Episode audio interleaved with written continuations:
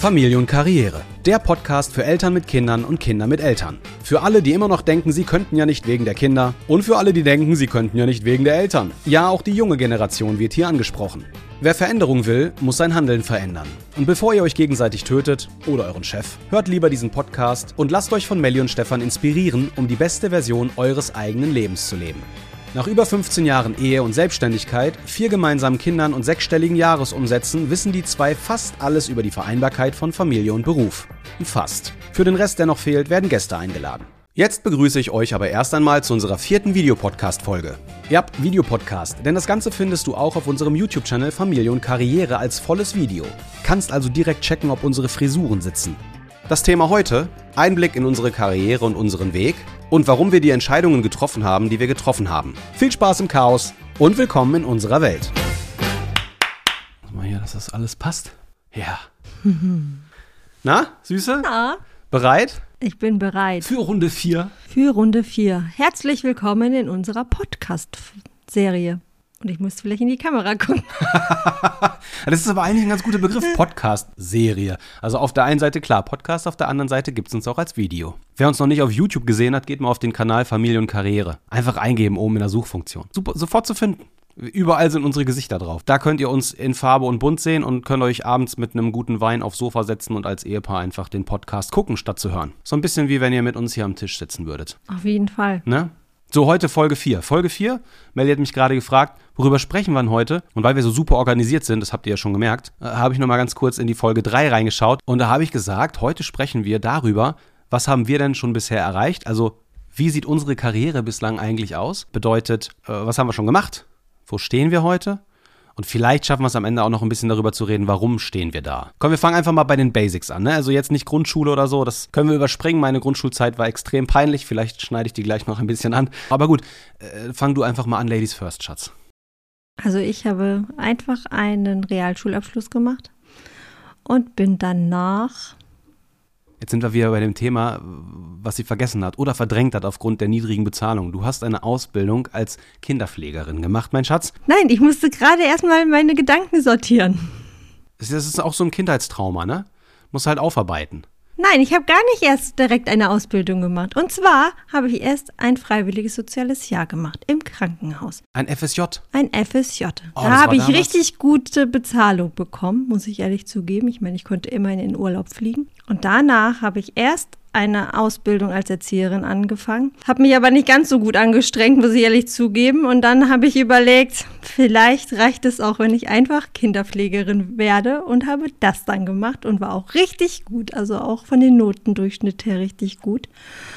Ja, das habe ich gemacht als Ausbildung. Und ich bin auch ein halbes Jahr dann ins Ausland gegangen, um erstmal einfach andere Erfahrungen zu sammeln. Danach.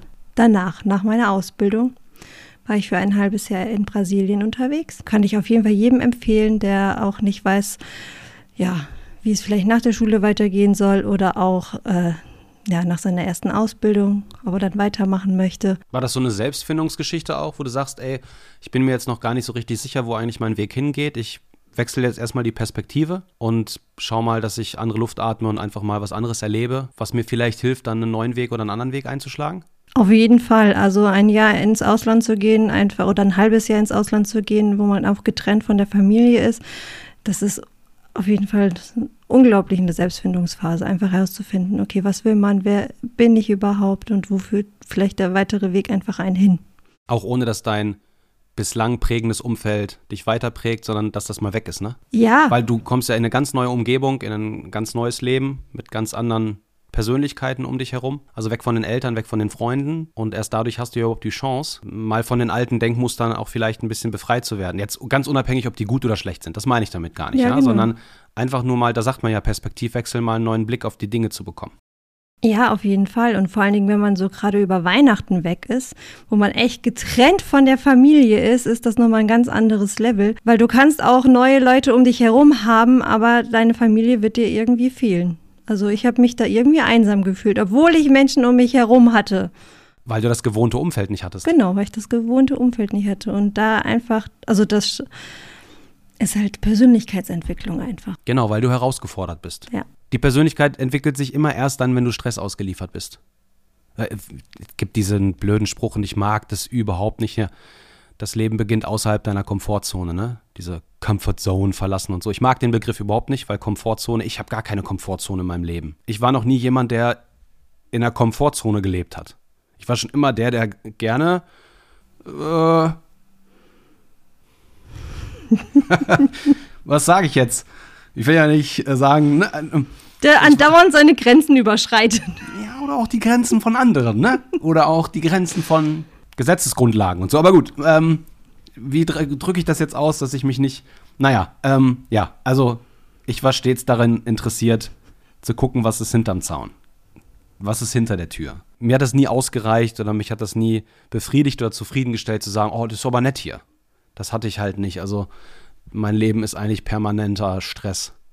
Im positiven Sinne, ne? Also nicht, nicht negativ. Ich will das auch. Ich möchte, dass es unterhaltsam, spannend, kreativ, abwechslungsreich ist. Okay, gut, du hast erst eine Ausbildung als Erzieherin angefangen, hast dich dann aber entschieden, einen Downgrade zu machen.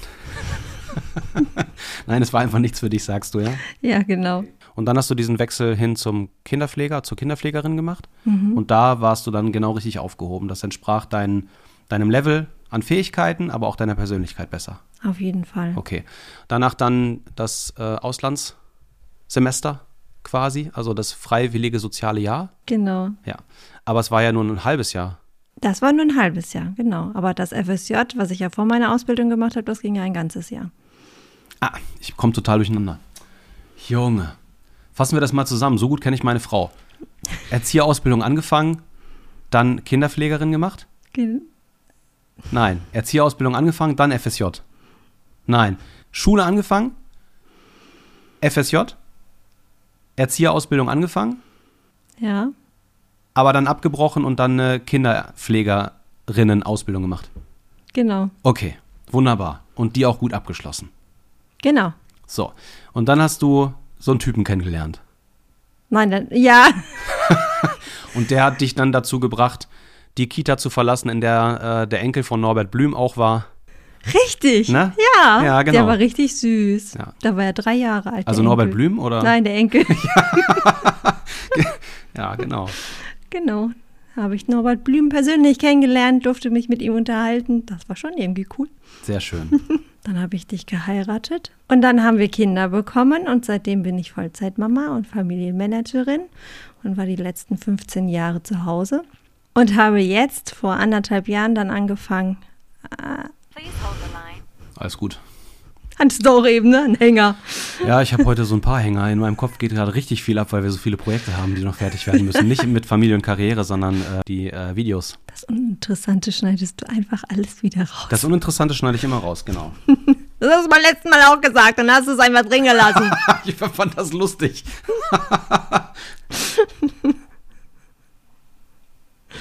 genau. Und dann hast du dir gedacht, du kommst jetzt auch mal aus dir raus. Jetzt ist das nächste Level oder es ist Zeit für das nächste Level und du machst eine Ausbildung als Coach für Persönlichkeitsentwicklung. genau, das habe ich angefangen vor anderthalb Jahren. Aber du bist auch fast fertig. Ich habe meine erste Etappe geschafft. Ich habe jetzt meine Zertifikate endlich beantragt. Nice. in Begleitung. Und dabei sagen wir unseren Kindern immer, erst überlegen und dann reden. Ja, ich bin ein richtig gutes Vorbild. Du darfst nicht auf den Tisch klopfen, weil dann gibt es immer schöne Geräusche im Mikro. Nein, du darfst deine Hände auf dem Tisch lassen, Schatz. Habe ich ja auch. Nur wenn du immer das machst oder mit der Uhr. Ist das nicht schön, vierte Folge? Und jedes Mal lernen wir was. Ich lerne jedes Mal, über mich hinauszuwachsen. Ja, weil dich das hier stresst. So, was hast du beantragt? Dritter Versuch. Den Leuten zu erzählen, was du Tolles beantragt hast. Sonst mache ich das, aber ich möchte nicht so viel reden. Ich möchte gerne, dass du mehr redest, Schatz. Ich bin ja dabei. Du hast einfach die schönere Stimme von uns beiden. Das ist eine Lüge. Was hast du beantragt? Runde 4.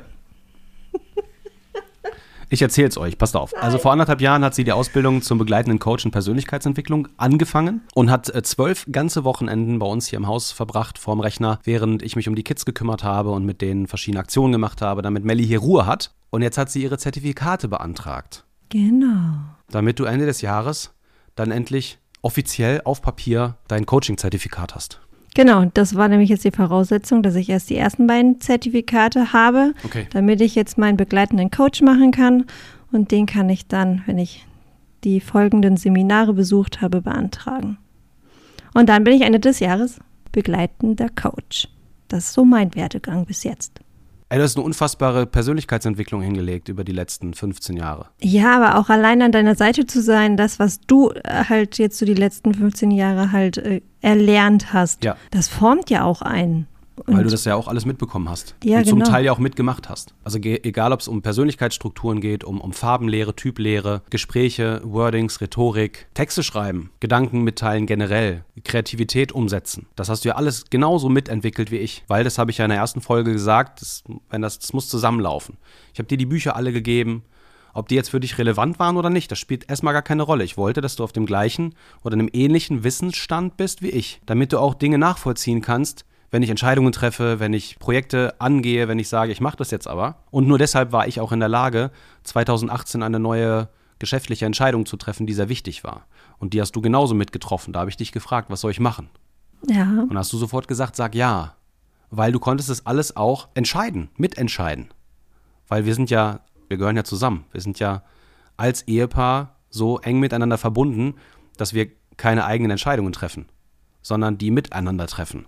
Und das kannst du aber nur deshalb, weil du mitgewachsen bist. Also hast du in deiner Persönlichkeit, in deiner Rhetorik, in deinen Gedanken, in deinem Mindset eine fast ähnliche Entwicklung gemacht, wie ich sie gemacht habe. genau. Und jetzt darfst du erstmal berichten von deinem Werdegang. Wie viel Timerzeit hast du noch auf deiner Uhr? Fast sechs Minuten. Och, geil. Dann geht nämlich die Kamera aus. Ja. Meine zumindest. Die ist extra so eingestellt, dass sie ausgeht. Nein, ist nicht extra so eingestellt. Das System ist nicht in der Lage, länger zu filmen, weil die sonst überhitzt. Ach so. Genau. Ja, die haben auch das unterschiedliche Karrierelevel. Ja. Gut. Okay, mein Werdegang. Ich bin von meiner, von meiner Grundsubstanz ein sehr kreativer und chaotischer Mensch. Deshalb war die Grundschulzeit für mich eher ähm, viel Spaß an der Freude. War alles sehr interessant und lustig. Und das war auch das, was mich interessiert hat, aber nicht der Lernstoff in der Schule. Von daher hatte ich dann eigentlich immer nur Vieren und Fünfen. Nicht, weil ich dumm war, sondern weil ich keinen Bock hatte. Ich war einfach jemand, der hat es eben interessanter gefunden, die Lehrer zu ärgern, indem ich mein Hausaufgabenheft immer zu Hause vergessen habe, extra oder es vor der Unterrichtsstunde draußen am Haken in irgendeinem Sportbeutel eines Kollegen versteckt habe, um meinem Lehrer dann zu sagen, ich habe es zu Hause vergessen. Und er dann 15 bis 20 Minuten in jeder Deutschschulstunde damit beschäftigt war, mein Hausaufgabenheft zu suchen. Und meine Klassenkameraden haben das arg gefeiert, weil dadurch war der Unterricht kürzer, ne? Stefan wieder sein Hausaufgabenheft versteckt hatte. Gut, also ihr merkt schon, ich war immer daran interessiert, so ein bisschen mein eigenes Ding zu machen und meinen Querschädel zu haben. Aber ich kam dann direkt auf die Hauptschule. Und als ich das gemerkt habe, dass ich da nicht am richtigen Platz bin, was meine Fähigkeiten angeht, habe ich mich angestrengt, bin dann in den E-Kurs gekommen. Jetzt geht die Kaffeemaschine wieder aus. Hab dann meinen äh, E-Kurs auch geschafft, also in der 10. Klasse auf der Hauptschule und hatte dadurch die Qualifikation für ein Abitur. In Bielefeld gab es die Karl-Severing-Schule und die hatte eine gymnasiale Oberstufe. Und auf dieser gymnasialen Oberstufe habe ich ein ganz normales dreijähriges volles Abitur gemacht. Allerdings auch noch zusätzlich mit äh, Schwerpunkt Wirtschaftswissenschaften, also Wirtschaftslehre, Betriebswirtschaftslehre. Und das hat mir diesen Weg und auch mein Verständnis für Wirtschaft gebahnt, dieses Abitur. Wir hatten halt BWL und das hat mir sehr, sehr geholfen, also das ganze betriebswirtschaftliche Know-how schon in der Abiturzeit kennenzulernen. Das war richtig gut. Und danach war für mich klar, nachdem ich auch drei Praktika in der Hauptschulzeit noch gemacht hatte. Das war übrigens auch sehr cool, fand ich damals und auch für mich sehr gut. Ich hatte dreimal die Chance, für zwei Wochen ein richtiges Praktikum zu machen. Und war einmal in einer Tischlerei, konnte Handwerk machen. Ja, ich kann das, ich kann das super, auch heute noch. Ich baue ja heute auch noch selber gerne Sachen. Nur war das einfach nicht mein Ding, das so als Beruf zu machen. Und dann habe ich zwei Praktika im Einzelhandel gemacht und die haben dazu geführt, dass ich gesagt habe, wow, Verkauf, Umgang mit Menschen, der Kunde hat ein Problem, eine Frage, der braucht etwas und ich habe eine Lösung dafür. Das fand ich, das hat mich total begeistert. Damals schon, da war ich 16 und ich dachte mir so, ey, es hat mir eine ganz neue Perspektive erschaffen, weil ich gemerkt habe, warte mal, da sind Menschen, die haben erstmal generell ein Bedürfnis und da bin ich, der kann dieses Bedürfnis bedienen. Alleine einfach nur durch einen Verkauf von ein paar Schuhe. Ja, das war für mich total der krasse Wendepunkt in meinem Leben, wo ich mit 16 bei Sport Lab, nicht Sport Check, sondern damals Sport Lab in Bielefeld stand. Und da war ein Opa mit seinem Enkel und die wollten Sportschuhe kaufen. Und ich habe denen halt geholfen, das für den Enkel passende Paar Schuhe zu finden, womit die auch glücklich waren. Und das hat irgendwie 150 oder 160 Euro gekostet. Und ich habe denen das verkauft. Und das fand ich super geil. Ich habe gemerkt, ey, wenn ich Menschen eine Lösung aufzeige, also ihr Problem lösen kann, dass die zufrieden sind oder ihren Bedarf oder ihr Bedürfnis stillen, verdiene ich Geld. Und das hat bei mir Klick gemacht und dann war für mich klar, ich will in, in die Wirtschaft, ich will in den Handel, ich will irgendwie was mit Verkauf oder generell damit machen. Ja, das war noch in der Hauptschule genau, danach dann das Abitur mit Schwerpunkt Wirtschaftswissenschaften gemacht, habe danach eine Ausbildung bei Schüko gemacht, äh, Fenster, Türen, Solaranlagen, sollte eigentlich jedem was sagen. Äh, ganz normal als Industriekaufmann. Nach drei Jahren hatte ich dann meinen Kaufmann in der Tasche. Und nachdem ich drei Jahre lang gesehen habe, wie es den Menschen dort in diesen Büros geht, habe ich entschieden, das Angestelltenverhältnis ist nichts für mich. Für mich war halt klar, als ich die Kolleginnen und Kollegen da gesehen habe, dass das Leben mehr bieten muss, als 20 Jahre in einem Büro zu hocken und Aufträge von Kunden anzunehmen, äh, Fenster zusammen zu planen, dass die in die Produktion gehen und dann zum Kunden kommen. Und am nächsten Tag sitze ich wieder an diesem gleichen Tisch und habe wieder Kundenaufträge und plane wieder Fenster zusammen und die gehen wieder in die Fertigung und werden wieder zum Kunden gestellt. Das war für mich ganz fürchterlich. Hatte ich ja am Anfang dieser Folge schon gesagt ich, ich muss immer gucken, was ist hinterm Zaun. Ich muss immer gucken, was ist hinter dieser Tür. Aber vielleicht so die wichtigste Aussage in dieser Folge, wenn es darum geht, was ist so der eigene Werdegang. Ihr müsst nicht wissen, was ihr wollt. Das entwickelt sich später mit eurer Persönlichkeit und euren Fähigkeiten, ja, die Dinge anders zu sehen oder wirklich zielstrebig auf, auf, auf Vision und Ziele hinzuarbeiten. Aber welcher junger Mensch weiß das schon am Anfang? Keiner. Aber ich wusste zu 100 Prozent nach dieser Ausbildung, was ich nicht wollte. Ja, und wenn ihr nicht wisst, was ihr wollt, wenn ihr auch nicht wisst, wo soll es eigentlich hingehen, das ist erstmal gar nicht so wichtig. Wenn ihr schon mal wisst, wo ihr nicht mehr sein wollt, was ihr nicht mehr wollt, wovon ihr euch trennen wollt, ist das der erste Schritt hin zu einer neuen Entscheidung. Mhm. Weil Entscheidung heißt nichts anderes wie ich scheide etwas, ich zerschneide etwas, ich gehe davon weg und gehe woanders hin. Und bei mir war es einfach diese, diese Thematik. Ich war bei Schüko, war eine geile Ausbildung, ich konnte alle äh, Bereiche durchlaufen, es war super informativ, ich habe sehr viel gelernt aber am Ende wusste ich, und das war mein größtes Learning, das will ich für mein Leben nicht. Und egal wie schwierig mein Weg auch wird, egal wie herausfordernd es auch wird, das wusste ich ja in dem Moment nicht. Ich hab, hatte mich aber dafür entschieden, den Status quo zu verlassen und das auf gar keinen Fall zu tun. Und dafür war mein Werdegang sehr wichtig. Die Hauptschule war wichtig, um zu lernen, ich kann mehr. Nur weil ich faul bin, nur weil ich keinen Bock hatte, habe ich irgendwann gemerkt, ich schade damit nur mir selber. Ich lerne die Dinge nicht für einen Lehrer, nicht für meine Mitschüler, sondern nur für mich, damit ich im Leben weiterkomme. Damit ich das Beste aus mir rausholen kann, was in mir steckt. Jetzt war ich aber auch so ein Typ. Ich habe das begriffen und habe mich dann auch auf den Hintern gesetzt und habe durchgezogen. Im Abi war das genauso. Die erste Klausur in der 12, erstes Halbjahr, wo die Punkte gezählt werden fürs Abitur, war in Mathe eine 6. Ich hatte, haltet euch fest, 16 von 100 möglichen Punkten. 16 Punkte von 100. Das ist nicht nur eine 6, das ist noch so 6 minus. Das ist so quasi Arbeitsverweigerung. Aber ich hatte 17 DIN A4-Seiten vollgeschrieben mit Lösungswegen. Die waren nur alle falsch. Also es ist nicht so, dass ich keinen Bock hatte. Ich habe das zu dem Zeitpunkt wirklich nicht verstanden. Und als ich gemerkt habe, da habe ich jetzt wirklich ein Defizit, habe ich mich reingehängt. Und die nächste Klausur war eine 2 plus. Da hat mich die Lehrerin wieder vor die Tür geholt und hat mich gefragt, Stefan, ich verstehe ich versteh sie nicht. Was, was, wie kommt das jetzt? Letzte, nach der letzten Klausur habe ich Ihnen noch gesagt, Sie sollten das Abitur lieber abbrechen und sich nochmal überlegen, ob Sie das hier wirklich wollen. Jetzt schreiben Sie eine 2 Plus.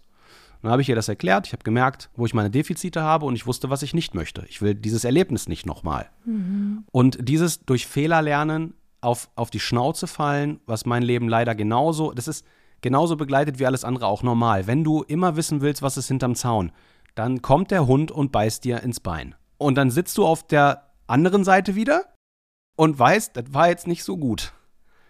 Learning durch Schmerz. Aber gut, ich weiß es von mir, wunderbar. Ich hatte dann die Gewissheit, ich will nicht ins Angestelltenverhältnis, ich muss mich irgendwie selbstständig machen. Jetzt war ich 23 und hatte keinen Plan, was ich machen soll. Und wir hatten damals schon äh, relativ viel Musik gemacht mit unserer Band damals, mit Vionix. Er war einer von den Ehrlich Brothern. Nein. ich blende euch kurz ein Bild ein für alle, die auf äh, YouTube zugucken. Bitteschön. Ja, sieht schon so ein bisschen danach aus. Okay, also passt auf. Äh, genau, ich habe Verantwortung übernommen, genauso wie auch die anderen Jungs aus der Band. Und wir haben schon relativ viel gelernt und viel gemacht. Und da habe ich gemerkt, ich kann so Sachen organisieren. Und dann hatte ich immer Werbung gedruckt. Früher hatte man tatsächlich noch Plakate und Flyer. Und dafür habe ich nach einem Werbeträger gesucht. Also jemand, der seine Werbung auf diese Plakate und Flyer packt. Und dann habe ich mit meinem eigenen Vermögensberater damals darüber gesprochen. Der Jakob, Grüße gehen raus. Ich weiß, dass du uns auf Instagram verfolgst. Ich sehe das, wenn du unsere Story siehst. Vielleicht guckst du auch diese Videos oder hörst den Podcast. Ganz liebe Grüße an dich und deine tolle Frau und deine Familie. Jedenfalls war der Jakob dann bereit, seine Werbung auf unsere Flyer und Plakate zu packen und dadurch war die Werbung finanziert. So. Also war ich immer nach den Konzerten oder nach den Organisationen bei ihm im Büro und habe die Kohle abgeholt. Er hat mich immer bar bezahlt. Einmal war ich sogar mit. Und einmal warst du sogar mit, genau. Ja, Da waren wir schon verlobt. da waren wir schon verlobt, Ja. tatsächlich. Genau. Und ähm, eines Tages fragte er mich, Stefan, was hast du jetzt eigentlich so nach deiner Ausbildung vor? Und dann habe ich gesagt, ich habe keine Ahnung, aber eins weiß ich. Nicht ins Angestelltenverhältnis. Ich muss mich irgendwie selbstständig machen. Ich, ich kann das nicht. Ich kann nicht da sitzen und das tun, was irgendwie ne, ein Vorgesetzter mir da auf den Tisch legt. Ich drehe da durch. Dann hat er gesagt, dann guck dir doch einfach mal unsere Firma an. Wir sind Familienunternehmen seit über 30 Jahren in Deutschland am Markt. Hier ist der Geschäftsbericht. Lies dir die Zahlen durch. Kannst dir das ja mal angucken. Dann habe ich das gemacht und habe dann mein Gewerbe angemeldet und habe diesen ganzen Quatsch mit Selbstständigkeit dann durchgemacht und gemerkt, oh, so leicht ist das alles gar nicht, worauf man da alles achten muss. Geschäftskonto, Steuern und gleichzeitig dann geheiratet, eigene Wohnung, Mietvertrag, eigene Handyverträge, nicht mehr im Schutz der Eltern, sondern dann selbstständig, Auto auf sich selbst anmelden, Auto geht kaputt, Papa repariert es nicht mehr, muss man selber machen. Ja, dann äh, ist die ähm, Frau meines Lebens, meine Traumfrau, noch schwanger geworden und wir haben ein Kind erwartet. Und dann gibt es da auch so viele Herausforderungen, Vorbereitungen zu treffen. Und das alles hat mich so dermaßen überfordert, dass ich sage, ich bin einfach mit schwanger geworden. Ich habe innerhalb von einer wirklichen Top-Traumfigur mit 82, 83 Kilo und Sixpack ähm, war ich dann nach neun Monaten äh, bei 105 Kilo und One-Pack. ja, äh, habe nicht mehr trainiert, habe nur noch gearbeitet und habe versucht, alle diese Herausforderungen auf einmal zu stemmen. Wenn man mich heute fragt, ob ich es nochmal machen würde, würde ich ganz klar sagen, nein, das war viel zu viel. Es war viel zu viel auf einmal. Alles auf einen Moment selber machen, inklusive einer Ehe. Und es war gleichzeitig auch mein erstes, erstes Jahr der Selbstständigkeit. Äh, in diesem Jahr habe ich so 35.000, 36.000 Euro verdient. Das war für mich äh, ganz okay, weil viel mehr hätte ich jetzt bei äh, Schüko im ersten Jahr als Kaufmann, Industriekaufmann auch nicht verdient. Aber das Learning war natürlich brutal. Gut, und dann war ich Vermögensberater, selbstständig, ähm, habe die Weiterbildung zum Immobiliardarlehensvermittler gemacht, das ist der sogenannte 34i. Und da zu einer Immobilie auch immer viel Cash gehört, habe ich natürlich mich dann auch weitergebildet über die IHK im Bereich der Anlagenberatung, also Geldanlagenberatung. Das ist der sogenannte 34F. Auch den habe ich gemacht. Und habe aber irgendwann über die Jahre gemerkt, ja, mir macht das Spaß, man lernt auch sehr viel, aber ich war irgendwann festgefahren. Weil ich nochmal, wie gesagt, dieser Typ bin, der hinter die Tür gucken muss, der hinterm Zaun schon nachschaut, was da so ist und dieser kreative Mensch. Und ich habe etwas ganz stark vermisst. Das war meine kreative, kreative Auslebung. Das ging nicht so. Das lag aber auch daran, dass ich immer diesen großen Zwiespalt hatte zwischen, ich muss ja irgendwo seriös sein als Vermögensberater, Finanzanlagenexperte und Vermittler. Aber auf der anderen Seite wollte ich einfach auch mal wieder einen Polenböller anzünden und das filmen. Also so um, ne? Um das so ein bisschen ins Verhältnis zu Du setzen. zündest keine Polenböller an. Ich wollte. so, das hat halt dann 2018 dazu geführt oder 2017 dazu geführt, dass ich äh, Videos produziert habe, also angefangen habe, mich zu trauen, vor die Kamera zu gehen. Warum auch wieder? Ich hatte sehr viele falsche Gedankengänge in meinem Kopf. Ich hatte sehr viel Angst vor Ablehnung anderer Menschen. Und der beste Weg ist meistens die Flucht nach vorne. Zu sagen, ey, wenn ich Angst davon habe, wie Menschen über mich denken, dann sollte ich erst recht aus mir rauskommen und das machen, was mir wirklich Spaß macht und auch eine Meinung haben. Dann versteck dich nicht. Dann pack dein Licht nicht unter einen Schemel. Ja, sondern Scheffel. Scheffel. Scheffel. Sondern lass das Ding strahlen, stell dich auf den Berg und mach Lampe an. Und da habe ich gesagt, ja. Und das war eine sehr, sehr geile Sache, weil wenn ich heute Image- oder Videoproduktion für Finanzdienstleister mache, hauptsächlich ja für die Makler der Fondsfinanz, und ich da hinkomme als Videomarketer, dann weiß ich zu 100 Prozent, was sie den ganzen Tag machen. Ich kenne ihre Aufgaben, ich kenne ihre, äh, ihre Prozesse, was sie für Probleme haben und welche Probleme sie lösen müssen. Und ich weiß auch, was sie in ihren Videos zeigen oder sagen müssen oder sollen, damit deren Kunden oder auch Neukunden darauf anspringen. Und habe da halt eine perfekte Nische. Und so kann ich das, was ich in den letzten 13 Jahren gelernt habe oder was ich in den ersten 13 Jahren meiner Selbstständigkeit in der Finanzdienstleistung gelernt habe, auch heute noch im Business immer noch einsetzen und weiterbringen. Ganz abgesehen davon, wenn es um das Thema Umgang mit dem eigenen Geld geht, worüber wir auch noch sprechen werden, sind das alles ultra gute Learnings gewesen. Hammer. So, jetzt haben die Zuhörer einen Einblick bekommen. Ja, lange Story. Du hast auch wieder mehr geredet als ich. Aber ich, meine ich Story ist natürlich gut.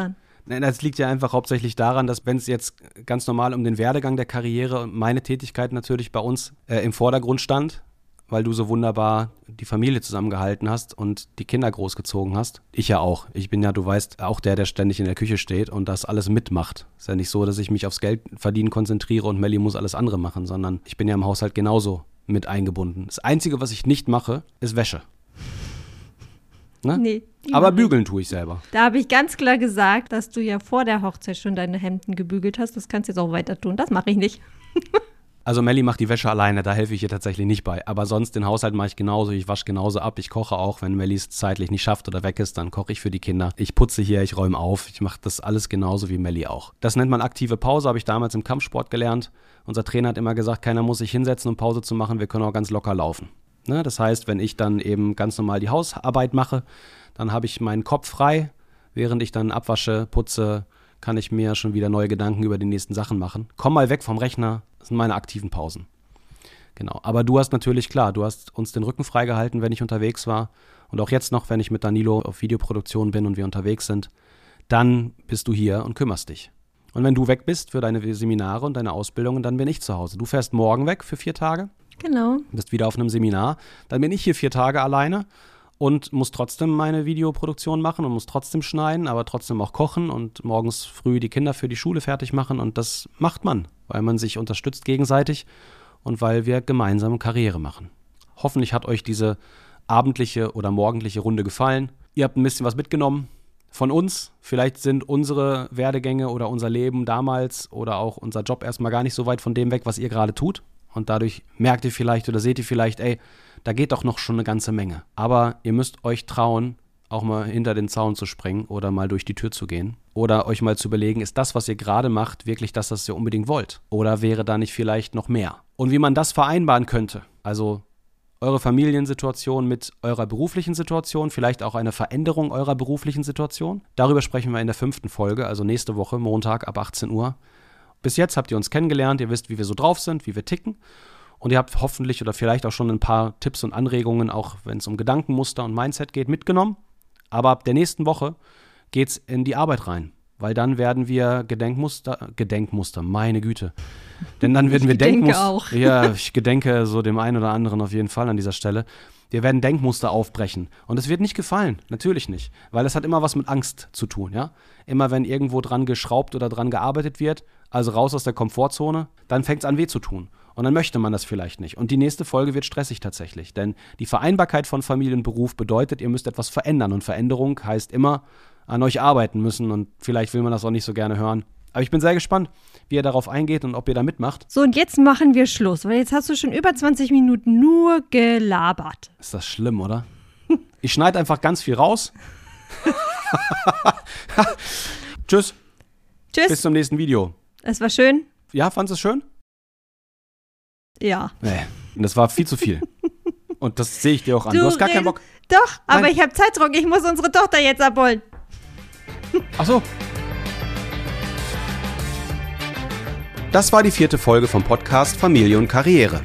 Wenn sie euch gefallen hat, freuen wir uns übers Folgen, Teilen und Liken und über Kommentare unterm YouTube-Video auf unserem YouTube-Kanal Familie und Karriere. In der nächsten Folge sprechen wir über die Vereinbarkeit von Familie und Beruf und warum fast alles mit der eigenen Persönlichkeit und Charakterstruktur zusammenhängt. Und wer nicht so lange warten will, kann uns auf Instagram folgen. Dort gibt es täglich im Story-Bereich Einblicke in unser Leben als Familie, Ehepaar und als Unternehmer.